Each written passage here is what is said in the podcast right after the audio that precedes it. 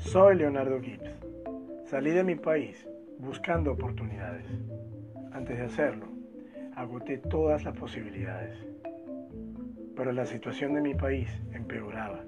La vida, la salud, la paz, la economía estaban en tela de juicio. Y empecé a cuestionarme, ¿es esta realmente la vida que quieres tener, Leonardo? Para llegar a esa pregunta, me enfrenté a miles de situaciones que me sacaron de la zona de confort. Cometí muchos errores, pero aprendí de ellos. Y hoy, el día de hoy, he logrado cosas importantes para mi crecimiento. El crecimiento viene desde adentro. Aunque para llegar a ello, tuve que vivir una salida forzada.